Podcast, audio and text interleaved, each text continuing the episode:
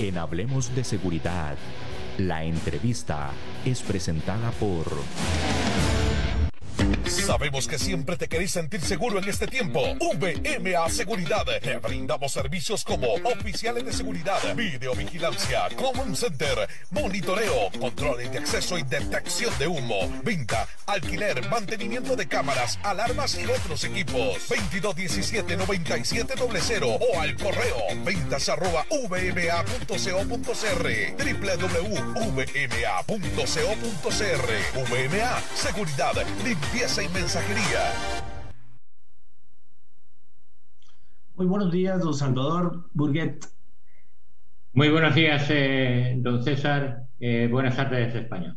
Muy buenas tardes, claro, para usted, sí es cierto, por supuesto que sí. Bueno, nos alegra muchísimo tenerlo en el programa y que nos ayude un poco con el tema de información e inteligencia. Conceptos generales de qué es la información válida para las investigaciones, para el trato de temas de seguridad, que nosotros estamos en ese ámbito. Eh, don Salvador, por favor. La información es, eh, es la, la materia prima con la que nosotros trabajamos. No podríamos producir inteligencia sin tener información. La información es eh, los detalles, los datos que nos llegan y que nosotros esos datos los, eh, los ubicamos temporalmente, los comparamos con situaciones anteriores, los, eh, los centramos en el modus operandi de la organización criminal relacionada con esa información y los proyectamos a un futuro inmediato, medio o a largo plazo. Eso es eh, la transformación de esa información en inteligencia. Y es muy valioso lo que nos dice, porque entonces quiere, eh, podemos interpretar de esa manera de que cualquier dato va a ser información. Cualquier dato puede ser una dirección de una casa, puede ser una placa de un vehículo, puede ser inclusive el color de un vehículo, que va a ser información que luego la vamos a transformar en inteligencia. ¿Es así? Correcto, cualquier dato. Eh, incluso, eh, como ha dicho usted muy bien, el color. El color de un vehículo, el color de un contenedor, el color de, de una caja. Todos esos detalles eh, son los que usamos nosotros, porque muchas veces son esos pequeños detalles los que marcan la diferencia entre una valoración de esa información y una conversión en inteligencia correcta o no. Todos, eh, nosotros eh, se suele decir que tenemos el, complejo ese de Diógenes, que no, echamos, no tiramos nada a la basura, todo lo guardamos porque todo es importante, todos los pequeños detalles son importantes, los comentarios, la, las imágenes, los vídeos, las palabras, los movimientos de la gente, todo al final eh, son pequeñas piezas de un puzzle que acaban encajando.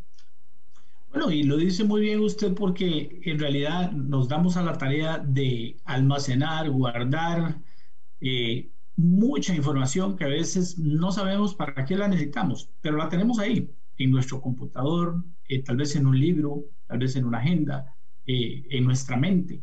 Entonces, una entrevista también con alguna persona podría ser parte de esa información. Y alguna situación repetitiva eh, de, un, de un grupo o de una persona es también información, don Salvador. Correcto. Si, si un problema existe en, en el mundo del, del crimen organizado, en el mundo del narcotráfico, en el mundo de las grandes eh, organizaciones criminales que trabajan en varios países es precisamente la rutina.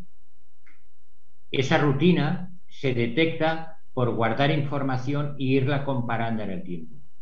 Cuando la vamos comparando, podemos establecer una rutina de procedimientos, podemos eh, descubrir un modus operandi y gracias a eso podemos actuar en, en contra de, de esa organización criminal es uno de los problemas que tienen los criminales y que juega a favor de los que trabajamos desde la parte privada, como somos nosotros, o desde la parte oficial, como son las fuerzas de seguridad, para desarticular esas organizaciones. Pero es interesante lo que usted nos menciona porque también nosotros como ciudadanos en muchas ocasiones, no en pocas, en muchas ocasiones criticamos el hecho de que la policía no actúa de manera pronta, eh, pero no estamos entendiendo que ese puzzle que usted mencionaba tiene que irse armando con pedazos de información y que eso requiere un tiempo. Entonces, sí sería muy bueno que mencionara, eh, que mencionáramos en este programa que toda investigación que se nutre de información, que se transforma en inteligencia, también tiene un proceso. Correcto, tiene un proceso porque muchas veces el, el trabajo policial se tiene que aquilatar en tanto en cuanto que tiene que tener bases sólidas para que el, día de mañana, cuando llegue ante la autoridad judicial, no sea eh, echado para atrás y, entonces provoque que sea la parte criminal la que, la que gane. Es un proceso que es, eh, es largo, es un proceso que es tedioso, es un proceso que es delicado, porque hay que conseguir información y eso lleva muchos esfuerzos personales y generales de la, de la organización policial para llevarlos a cabo, pero que en la mayoría de los casos, cuando se hace bien, da, sus frutos. En el sentido de que conseguir la información no es fácil y necesita la, la, colaboración de mucha gente. Muchas veces los propios servicios policiales no pueden llegar porque haría falta quizás un policía por habitante a conseguir esa información. Y se tienen que apoyar o se tienen que ayudar de otras organizaciones privadas, empresas de seguridad, grandes corporaciones que tienen sus propios servicios de seguridad, para conseguir esa información y luchar contra, contra el crimen organizado. Los criminales generalmente siempre van o intentan ir un paso por delante de las fuerzas de seguridad. Y lo que tienen que hacer las fuerzas de seguridad es reducir esa distancia. Ellos innovan cada día, actualizan sus procedimientos, inventan procedimientos nuevos, nuevas formas. En el narcotráfico, por ejemplo, inventan nuevas formas de pasar la droga de un país a otro. Inventan nuevas formas de camuflar esos cargamentos de droga, muchos de ellos desde Latinoamérica hacia Europa y muchos de ellos de Latinoamérica hacia España. Valencia, por ejemplo, el puerto de Valencia es el mayor receptor de, de, droga procedente de Latinoamérica. De hecho, hace tres días se interceptó un contenedor cargado de droga camuflada en, eh, eh, cajas de fruta procedente de Brasil. Y el destino final de ese contenedor era el puerto de Valencia. Esto ocurrió hace apenas tres días y salió en todos los medios de comunicación. Entonces las fuerzas de seguridad tienen que, por lo menos, luchar para estar al mismo nivel que están los grupos de narcotráfico. Y eso requiere la colaboración de mucha gente. Y, me quedo con esa última frase, eso requiere de muchísima gente colaborando con esto. Y ahí rescato el hecho de que las eh, agencias de seguridad privada, las empresas de seguridad privada, mantienen muchísima información, porque realmente, eh, si lo entendemos bien, que hay cantidades de oficiales de seguridad y servicios de seguridad privada, están en muchos lugares, lo que quiere decir que hay muchos ojos y oídos viendo tal vez información que ya unida, eh, concatenada, de manera organizada, puede convertirse en esa inteligencia que va a utilizar la policía, que al final llega después del evento. Correcto. De hecho, es que en términos estadísticos, que es algo de lo cual yo, no suelo citarlos porque me molesta, no me siento cómodo, pero bueno, eh, cierto es que en, este entorno tenemos que basarnos en ellos un porcentaje muy elevado y podría llegar a decir que más del 90% de las aprehensiones de cargamentos de droga que se producen, en concreto procedentes de Latinoamérica, y hablo de, Europa y en concreto de España, eh, provienen, esas aprehensiones se basan en información que se produce en el, lugar de partida de esos cargamentos. Y esa información que llega a las fuerzas de seguridad de cada país, como puede ser Costa Rica, procede de esas personas que tienen acceso a esos pequeños detalles, a lo mejor desde su puesto de trabajo. Es una información que a lo mejor no se valora, que se cree que es eh, muy pequeña, que no tiene mucho valor, que es un sinsentido, pero que es, como he dicho antes, una pieza más del puzzle. Y es una pieza, podríamos decir que muy importante, si no fundamental, para el apoyo de ese trabajo constante de lucha contra la criminalidad. Sí, y eso me lleva a preguntar también, don Salvador, que hay personas que desde un escritorio, desde una oficina, manejan información que puede ser útil para transformar la inteligencia. Y me refiero a un cargamento, tal vez a un manifiesto de, carga eh, que tiene datos que están ahí, que están a la mano, que fueron llenados inclusive por el mismo exportador. Entonces, esa es información valiosa para una investigación de este tipo. Pregunto. Completamente de acuerdo. De hecho, es que una parte de ese proceso de lucha contra el crimen organizado y en este caso muy particular contra el narcotráfico es precisamente las bases de datos. Es un pilar fundamental en el trabajo de, prevención y de lucha contra este tipo de actividades. Las bases de datos que permiten saber el recorrido, por ejemplo, de un contenedor desde desde el puerto de salida pasando por los puertos intermedios hasta el puerto, hasta el puerto de destino. Esos datos de identificación del contenedor, de identificación del color del contenedor, por lo que usted decía antes con toda la razón, de identificación de la empresa que fleta ese contenedor, de, la empresa eh, que lleva el transporte del contenedor, de la gente que lo manipula, incluso del cargamento de ese contenedor. Grandes, eh, los grandes servicios de seguridad de los grandes países desarrollan programas para control de esos contenedores, no de esos, de todos en general. Porque eso eh, permite saber el recorrido de, ese recipiente, que no viene a ser otra cosa que un recipiente, por qué puertos transita. En el caso, por ejemplo, de Latinoamérica, nosotros llevamos años trabajando en narcotráfico, porque nuestros clientes nos lo piden, y existe una tendencia a los contenedores contenedores que salen de determinados países, y podría citar, pues, por ejemplo, eh, un Brasil o un Colombia, eh, un, Ecuador, van vacíos hasta países intermedios que se consideran seguros, como podría ser, por ejemplo, Costa Rica, como podría ser República Dominicana, y ahí es donde son llenados con cargamentos de droga. Cuando llegan al puerto de origen, el manifiesto de carga cita el puerto donde han estado, que es el puerto de Costa Rica, y muchas veces se les da, porque se considera un país seguro, se les da luz verde para que puedan ser cargados en los, camiones y ser distribuidos. Sin embargo, son cargas tóxicas.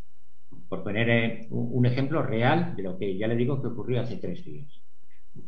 Esos detalles, ese control de ese contenedor, de ese consignatario, portuario, de esa empresa que fleta el contenedor, de ese contenido que lleva oficial, que muchas veces es fruta, madera, regalos, figuras. Eso es importante en la lucha contra este crimen organizado. Eso me suena mucho a un perfil, porque tiene características de un perfil de dependiendo las características que tenga del exportador, del, tipo de fruta, tal vez del tipo de destino, del puerto de destino y del puerto de salida. En fin, eh, eh, eso se conoce como perfil y, eso es lo que justamente las autoridades tienen que empezar a, armar, tienen que empezar a organizar y eso les toma un tiempo. Correcto. Ese, ese lo que nosotros eh, denominamos también perfil perfil de, la organización, perfil del personal que está implicado en esa organización. No es solo el productor de esa sustancia tóxica, en el caso de exportación de narcotráfico, por ejemplo. No solo eh, quien produce la sustancia, es quien apoya ese transporte de la sustancia. Muchas veces es tan importante, en la mayoría de los casos es tan importante el que produce la droga en sí, y el que ayuda a que esa droga sea transportada y distribuida. La forma de luchar es completamente diferente. Para lucha contra el productor de, droga, con los grandes cárteles de la droga, se debe luchar de una determinada manera. Y la lucha contra ese aparato logístico de transporte de esa sustancia tóxica, la lucha es completamente diferente. Y se apoya mucho más en el trabajo de las empresas de seguridad, por ejemplo de esos vigilantes que están en el puerto y que hacen su ronda por las noches y pueden ver que trabajadores del puerto pueden estar en determinada zona manipulando determinado contenedor que no deberían de estar ahí. Pues esos pequeños detalles son los que sirven, porque las grandes aprehensiones se hacen por información. No se, no se aprenden grandes cantidades o grandes cargamentos de droga por, por el trabajo de perros especializados en la detección de estupefacientes. No, se hacen por información. Y esa información procede de esos detalles muchas veces de las empresas de seguridad o de los servicios de seguridad de las grandes corporaciones o de las grandes navieras que se dedican precisamente a luchar contra eso, que en definitiva es lavar su imagen. No nos equivoquemos. Un país que es parte integrante de una cadena de distribución de droga, lo que consigue es ensuciar su imagen, desgraciadamente. Y en España lo, tenemos. Nosotros estamos en, ese, en esa lucha. Con lo cual lo que hay que hacer es lavar la imagen. Y la imagen se lava desde la base, desde la empresa de seguridad que trabaja en, la lucha contra esa actividad criminal, desde la naviera que pone los medios y que tiene ese marchamo de calidad, es decir, mis contenedores, mis barcos están limpios de sustancias tóxicas, por ejemplo, hasta las autoridades nacionales que luchan contra ese narcotráfico. Y eh, en ese contexto y en esa línea de trabajo, para mantener limpio un contenedor eh, o una carga más bien, eh, ¿qué papel juega una certificación, por ejemplo? Hay varias certificaciones, normas ISO tiene varias certificaciones que pueden de alguna forma ayudar, no garantizar, pero sí ayudar a que haya menos contaminación en la carga. indudablemente ayudan. No pueden garantizar al 100%, lógicamente, pero sí que ayudan porque una certificación implica seguir unos procedimientos y seguir unas formas de actuación que están más o menos estandarizadas y sobre todo actualizadas y adecuadas a la evolución de la actividad criminal. Indudablemente ayuda. No es la gran panacea porque la seguridad absoluta no la pueden dar, pero sí que son una parte integrante y una parte importante del sistema. Claro. Ahora yéndonos un poco más hacia los, hacia los puertos, que es la parte que más nos interesa abordar el tema de los puertos. Bueno, usted sabe, por, el trabajo que ya he hecho en Costa Rica, que tenemos varios puertos de donde salen cargamentos hacia Europa y otros países. Entonces, eh, a nivel de los puertos, ¿qué podemos decir de los puertos y cómo los puertos deberían de prepararse? Eh, o prepararse mejor. Deben estar preparados y sé que están preparados ahora. Tienen algunos eh, ya procedimientos e inclusive recientemente en el puerto de, de APM Terminal en Limón. Ya conoce usted algunos detalles de ellos, pero eh, ¿qué, ¿qué, cosas deberíamos de estar implementando para hacer que esto suceda con menos frecuencia? Muchas veces eh, cuando hablamos de que estamos incrementando o implementando nuevas medidas o desarrollando nuevas medidas de seguridad, que realmente se está haciendo, parece que nos sentimos ya arropados por ese aura de decir tenemos medios técnicos que nos están asegurando que van a reducir la actividad criminal. En este caso, la actividad de narcotráfico eh, o de contrabando de sustancias eh, tóxicas. Y es correcto, pero no debemos de circunscribirnos solo a eso. En, el trabajo de la lucha contra el narcotráfico, tan importantes son los medios técnicos, pues los escáneres que pueda haber, eh, los sistemas de detección con con perros especializados, por ejemplo, incluso la inspección visual de determinados contenedores. Tan importantes son esos sistemas técnicos y mecánicos con otros dedicados a la obtención de información. En el puerto de Valencia, por ejemplo, en España, la mayoría de los contenedores no pueden pasar por el escáner, porque el volumen de tráfico diario de contenedores es superior a la capacidad que tiene el escáner de controlar esos contenedores. Con lo cual, el esfuerzo principal se tiene que volcar en ese trabajo de obtención de información y conversión en inteligencia. En los grandes puertos latinoamericanos, y en el caso de Costa Rica, en el puerto de Limón, por ejemplo, que es uno de los principales puertos de Costa Rica, bañado por las aguas del Océano Atlántico, es muy difícil controlar todo el tráfico de contenedores.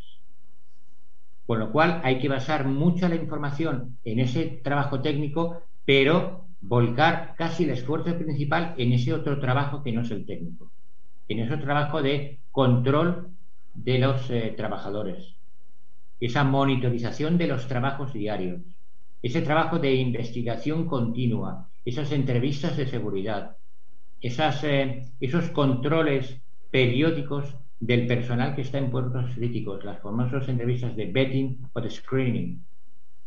Todos esos detalles vierten siempre información.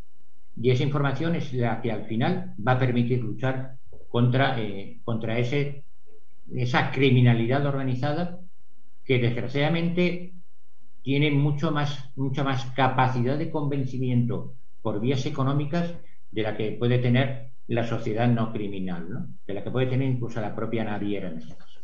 Claro, pero hay un detalle que me llamó la atención muchísimo de lo que venía usted comentando, y es que los puertos, tanto de salida como de entrada, entonces no tienen la capacidad ni los recursos técnicos para poder eh, supervisar y revisar toda la carga saliente o entrante.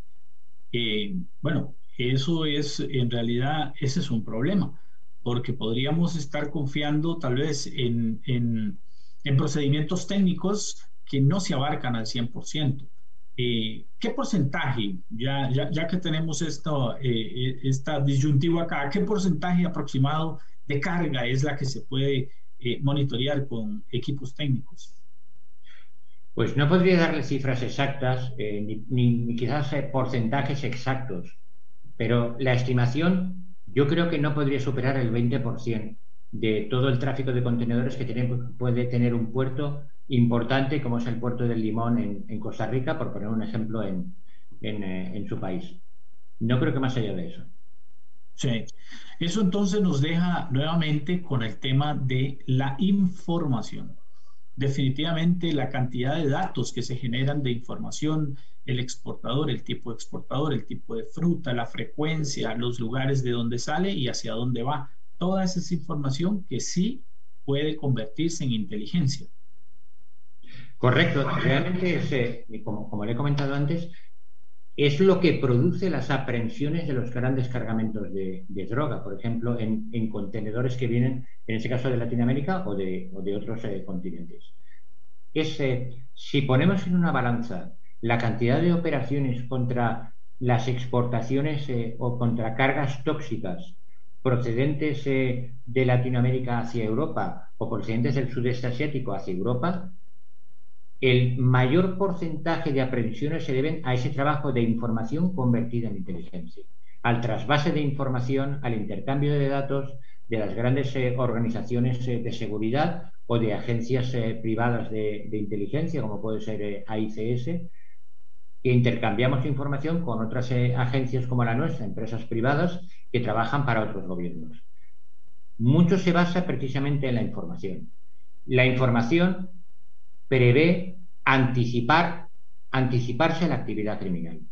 La información debidamente analizada y convertida en inteligencia prevé dibujar un futuro a medio y largo plazo que facilita, por ejemplo, la toma de decisiones de organismos gubernamentales, que facilita que empresas privadas, en este caso que hablamos de, de contenedores para envío al extranjero a las grandes navieras, puedan adecuar su operativa de seguridad a la evolución de esa amenaza.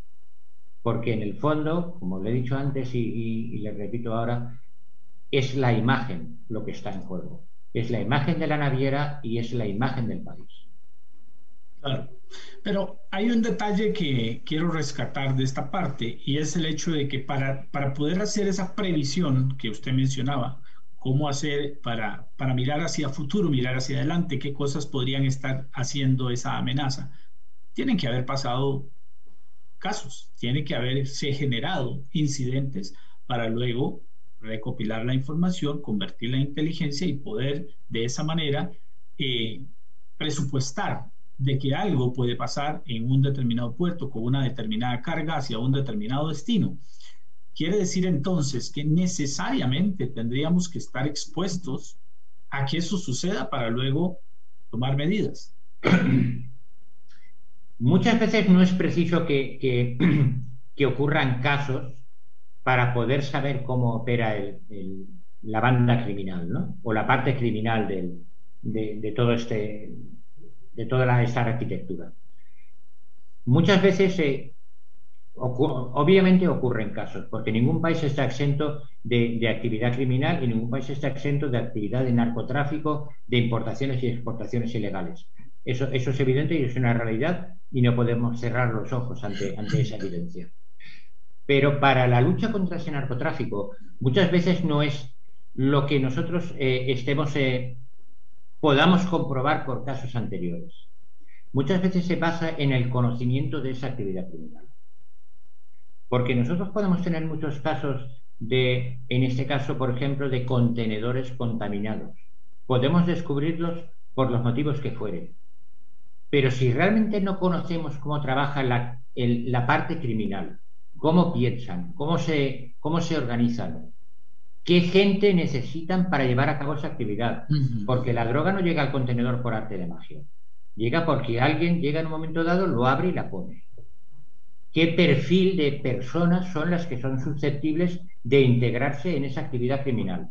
Es decir, conocer la amenaza, en este caso la amenaza criminal, que se vierte sobre esos contenedores, sobre esos puertos, sobre ese país y sobre esas navieras.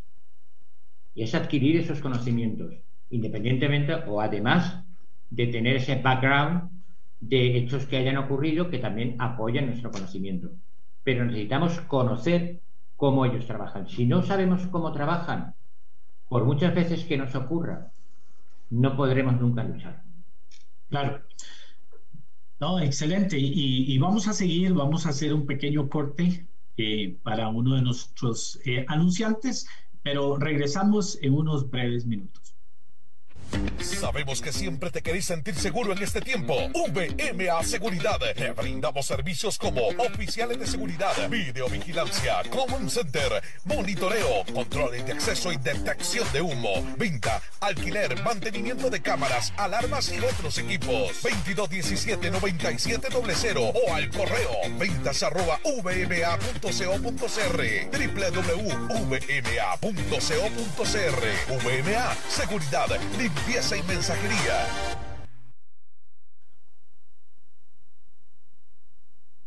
Bien, continuamos esta mañana con el señor Salvador Burguet. Desde Madrid, España, nos acompaña y él es el CEO de la empresa Agencia de Inteligencia y Consultoría en Seguridad.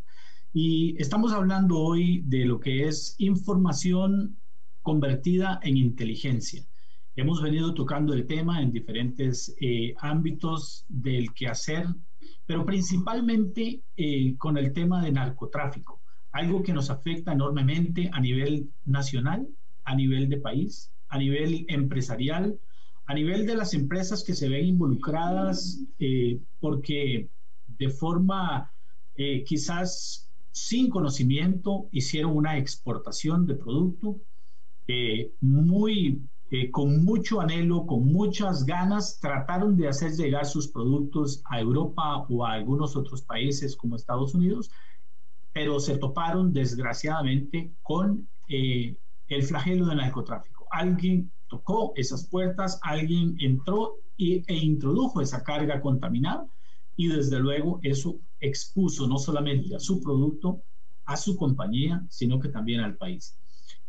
Eh, don Salvador, Hablábamos antes entonces de la importancia de la, de la información compartida, porque si estábamos hablando del tema de que la información es el, el insumo principal para la inteligencia, también podríamos decir que el compartir esa información con otros países nos va a ayudar también a aliviar un poco el tema del narcotráfico en este caso.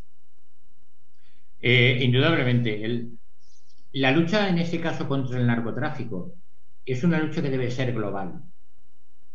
Ningún país por sí solo, desgraciadamente, pero es una realidad, ningún país por sí solo puede luchar contra esta plaga, contra este cáncer que es el narcotráfico.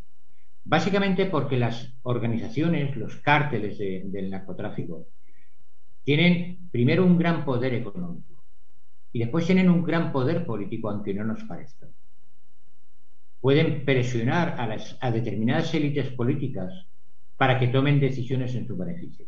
Esto lo hemos visto que ha ocurrido en Colombia, esto lo hemos visto que desgraciadamente ocurre en México las últimas elecciones parlamentarias en México que se celebraron este fin de semana pasado, en la campaña electoral hubo 58 candidatos a las elecciones que fueron asesinados por el entorno del narcotráfico, porque eran gente molesta para ellos. Entonces, un país por sí mismo no puede llevar a cabo esta lucha. Necesita compartir la información. Pero la clave está en que para compartir esa información, o mejor dicho, para compartir esa inteligencia, primero hay que conseguir la información.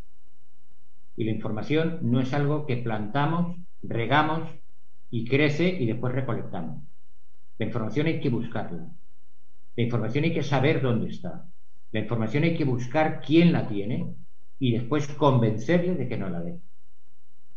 Entonces es, es un proceso que no es fácil, pero que cuando se lleva a cabo da sus frutos y da unos frutos muy satisfactorios. Eso me lleva a la siguiente pregunta, entonces, porque eh, entiendo y conozco de que la agencia que usted dirige eh, hace justamente personas profesionales en el tema de la recolección de esa información y también de, de que ellos puedan convertir esa información en inteligencia realmente útil. Sí, correcto. En, en AICS, aparte del trabajo que nosotros eh, propio hacemos en, en, la agencia, tenemos una parte importante de nuestro trabajo dedicada a los cursos de formación. Formamos a personal procedente de empresas de, seguridad, muchos de ellos procedentes de las fuerzas de seguridad en España y en otros países, precisamente para esa, lo que nosotros técnicamente llamamos manipulación de fuentes, que es conseguir que esas personas que están involucradas o que están cercanas a esa organización criminal trabajen en beneficio de, ese servicio, de esa agencia de seguridad o de ese organismo estatal proporcionando información.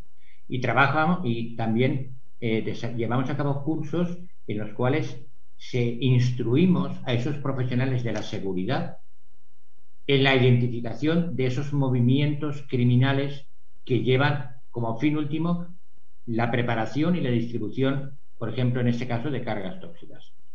Son cursos que llevamos a cabo, son cursos que eh, no son cursos baratos, quiero decir, son cursos que tienen un coste y que en algunos casos es un coste que podría considerarse elevado, pero son cursos que son muy técnicos y que siempre redundan en, formar personal muy especializado, porque la única forma que hay de luchar contra este tipo de criminalidad es la especialización. Por lo que he dicho antes, porque ellos innovan día a día y nosotros tenemos que estar al mismo nivel que ellos. Claro, y, quisiera preguntar eh, también la preparación previa que debe tener este personal. Eh, ¿ustedes preparan para las fuerzas policiales o también preparan para eh, personal privado como agencias de seguridad? Preparamos para ambos casos. Preparamos para personal de las fuerzas de seguridad y también preparamos para personal de empresas de seguridad y preparamos para directivos de grandes empresas que son los jefes de seguridad y tienen por debajo de ello personal que, está dentro de la estructura de seguridad de la empresa no solo ya el vigilante, eh, sino personal con capacidad de decisión en, cuestiones relativas a la seguridad. Eh, ampliamos el, abanico, el abanico es amplio, no podemos centrarnos solo a las fuerzas de seguridad. Las fuerzas de seguridad por sí solas no pueden hacer nada sin el apoyo de esas personas que están en el día a día, de esas personas que están, por ejemplo, en los puertos patrullando las 24 horas del día. Las fuerzas de seguridad no pueden llegar a esos detalles. Pero estas otras personas, las empresas privadas de seguridad, las grandes empresas, lógicamente, sí que llegan a esos detalles. Pues esos también hay que incluirlos en, los programas y tienen acceso a nuestros cursos. Esos cursos los dan eh, presencial. Bueno, hoy día mucho de lo que estamos haciendo lo estamos haciendo virtual. Eh, esta es una entrevista que, bueno, la traemos desde Madrid, España, y, la verdad que con mucho éxito y muy estable. ¿Cómo, cómo están haciendo ustedes esos cursos? Lo primero que, nos planteamos nosotros es eh, quién es realmente la persona importante en el curso. Y en el curso el importante no es el instructor. En el curso lo importante es el que está recibiendo la información. Con lo cual es el asistente, es el alumno. Con lo cual lo que siempre buscamos es dotar de facilidades para el alumno. Eh, hoy en día, eh, por cuestiones de, sanitarias mundiales, mucho del trabajo se hace online.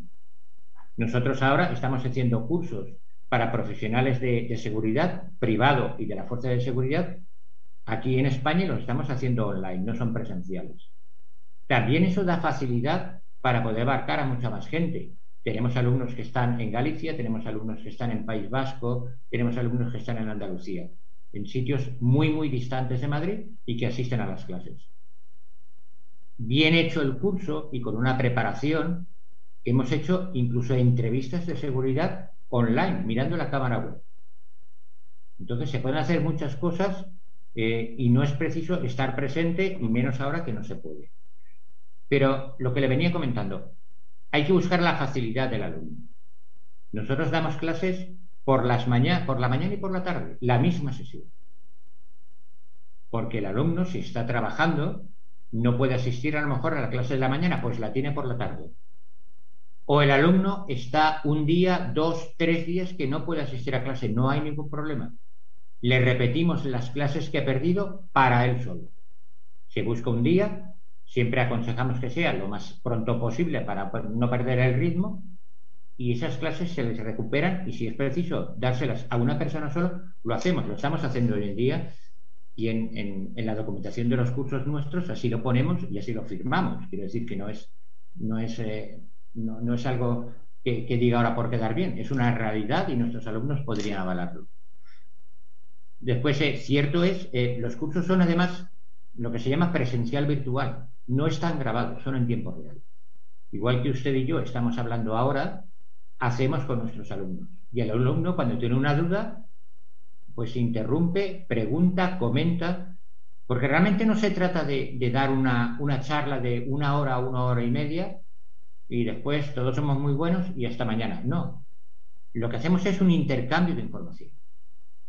Nosotros damos la información que tenemos y el alumno la complementa con sus puntos de vista, con su información de su trabajo profesional. Y eso es lo que enriquece realmente. Claro, Además de que hay prácticas, lógicamente, no es solo escuchar, hay prácticas diarias que el alumno tiene que ir solucionando. Este curso de cuánto, de cuánto tiempo eh, es, de cuántas horas de clase son las que tiene que invertir el alumno.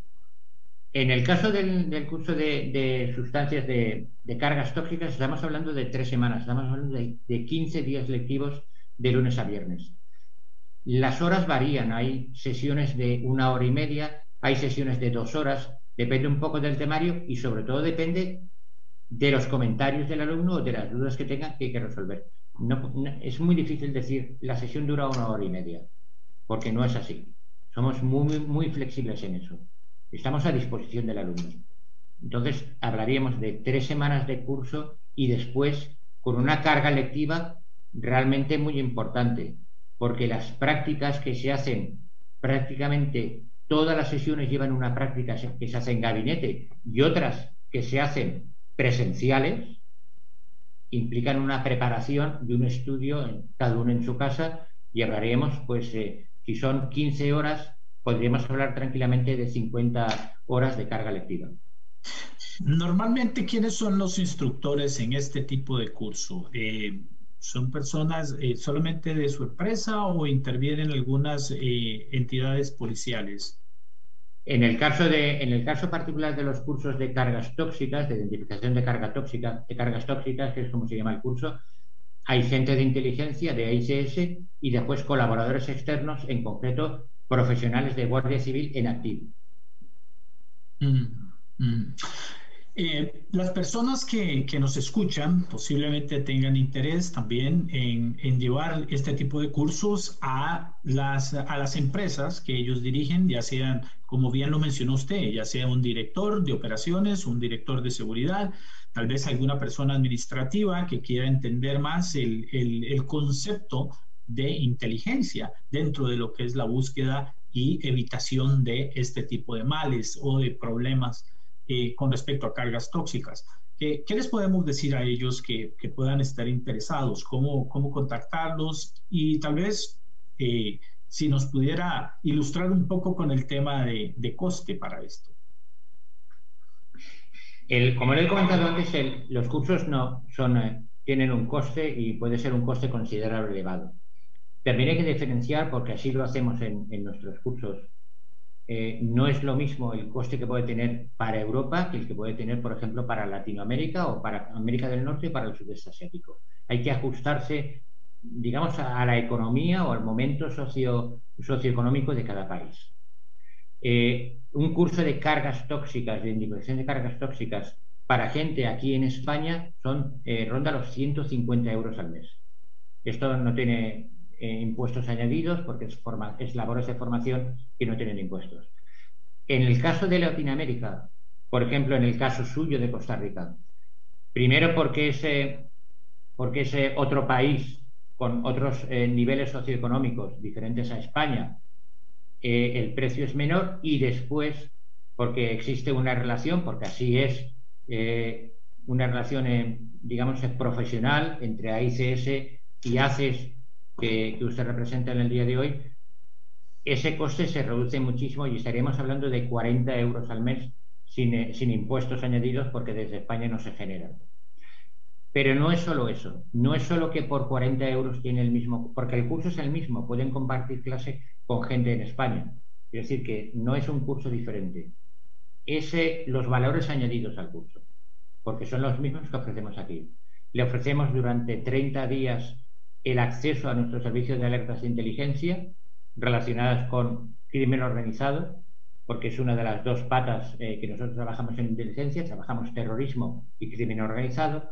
Durante 30 días tiene ese acceso gratuito y después, eh, por, haber por haber sido parte, o sea, haber participado en los cursos, tiene una serie de descuentos en otros servicios que quisiera contratar de, de la empresa o en asistencia a otros seminarios o conferencias que también damos online.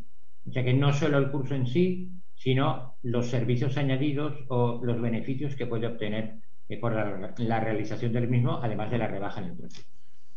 Claro. No, para nosotros es sumamente importante como la asociación ACES, eh, el poder tener este contacto a través del programa Hablemos de Seguridad con ACES. Y principalmente porque es un acercamiento con una compañía eh, como la suya, la que usted representa, y que puede traer alguna solución a, este tipo de, problema que nosotros tenemos acá en el país. Vamos a pasar eh, ahora a redes sociales. Nosotros eh, estamos, y me refiero al programa, Hablemos de Seguridad con ACES, está en diferentes plataformas, está en eh, Facebook, eh, está en YouTube, donde tenemos los programas colgados. Ahí podemos estar viendo y repitiendo los programas que nos interesan. Está en, Spotify, también está en Instagram. Eh, bueno, todas las redes que hoy tenemos y que podemos realmente acceder a eso. Vamos a pasar a algunas preguntas justamente que tenemos acá a la mano y que nos han hecho llegar para entender un poco más. primero que todo, un comentario con respecto a lo que es inteligencia. Definitivamente el tema de inteligencia, nos dice el señor que nos escribe, es algo importante para poder evacuar todas las necesidades de, eh, que hay en los diferentes ámbitos, nos menciona. Creemos que sí, don Salvador, eh, es, es la inteligencia lo que realmente funciona, porque usted lo mencionaba antes, el tema de los escáneres, los perros, etcétera, es algo que no se puede hacer siempre. Correcto. Eh, además, eh, hay que tener en cuenta que en todo el proceso criminal, en este caso del narcotráfico, que es lo que nos viene hoy a colación, el componente humano es muy importante. Y el componente humano, por el mero hecho de ser personas, no es predecible, es variable. Si yo un día he pasado una mala noche porque no puedo dormir, no voy a estar de buen humor y no voy a reaccionar de la misma manera ante la misma situación si hubiese dormido plácidamente y me hubiese levantado descansado, por poner un ejemplo. Esa parte del componente humano que es muy importante para la preparación de la carga, para la distribución, para el acercamiento, para el transporte, solo lo puede medir la información humana, es decir, la inteligencia. Solo con inteligencia podemos valorar quién está delante de nosotros, si nos está mintiendo o no nos está mintiendo. La parte técnica es importante, pero puestos en una balanza, lo que más pesa es la parte operativa o la parte de inteligencia, porque es la que valora el componente humano, que es el que decide al final. Al final del sistema es quien decide. Tenemos otra pregunta aquí del señor César Camacho y él nos pregunta eh, qué preparación previa o conocimiento previo debo tener para poder optar por un curso como el que usted ofrece. El, caso ideal o lo que se debe es eh, primero pertenecer a una empresa de seguridad, si no es profesional de las fuerzas de seguridad, formar parte de una empresa de seguridad, es decir, tener unos conocimientos básicos de seguridad que le proporciona la empresa, o si está dentro de una corporación o de una gran empresa o de una, de, una multinacional, eh, formar parte de esa estructura de seguridad de la empresa. Es decir, no podemos partir de cero porque hay determinados conocimientos que damos por sentado que se conocen. Eh, ¿Se podría empezar de cero? Sí, pero le iba a costar muchísimo. Tiene que tener una base que no es que sea muy extensa, pero sí una cierta, una cierta base de conocimientos de seguridad para poder eh, unirse al curso con mayor facilidad. Esta otra pregunta que me hace Magali Chávez, eh, esta la contesto yo porque me dice cómo acceder a esos cursos. Bueno, yo le puedo decir a la señora Magali Chávez que eh, somos nosotros en la asociación y a través, en este caso, de nuestras redes sociales y del, WhatsApp 7275-0571 para quienes nos están viendo por redes sociales. Eh, ahí aparece nuestro número de consultas de WhatsApp 7275-0571 para que puedan consultar sobre este tipo de información y poder entregarle la información para lo que, para lo que corresponda. Claro que sí, estamos abiertos a hacer la coordinación, en este caso con la empresa AICS, para que puedan eh, llevar el curso.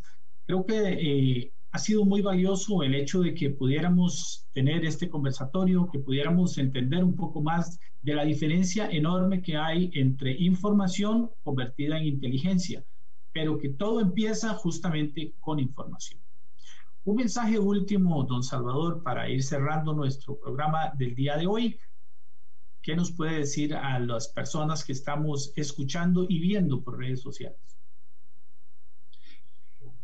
Les puedo decir que la amenaza de la criminalidad, del crimen organizado y en este caso del narcotráfico es creciente. Les puedo decir que ellos no paran.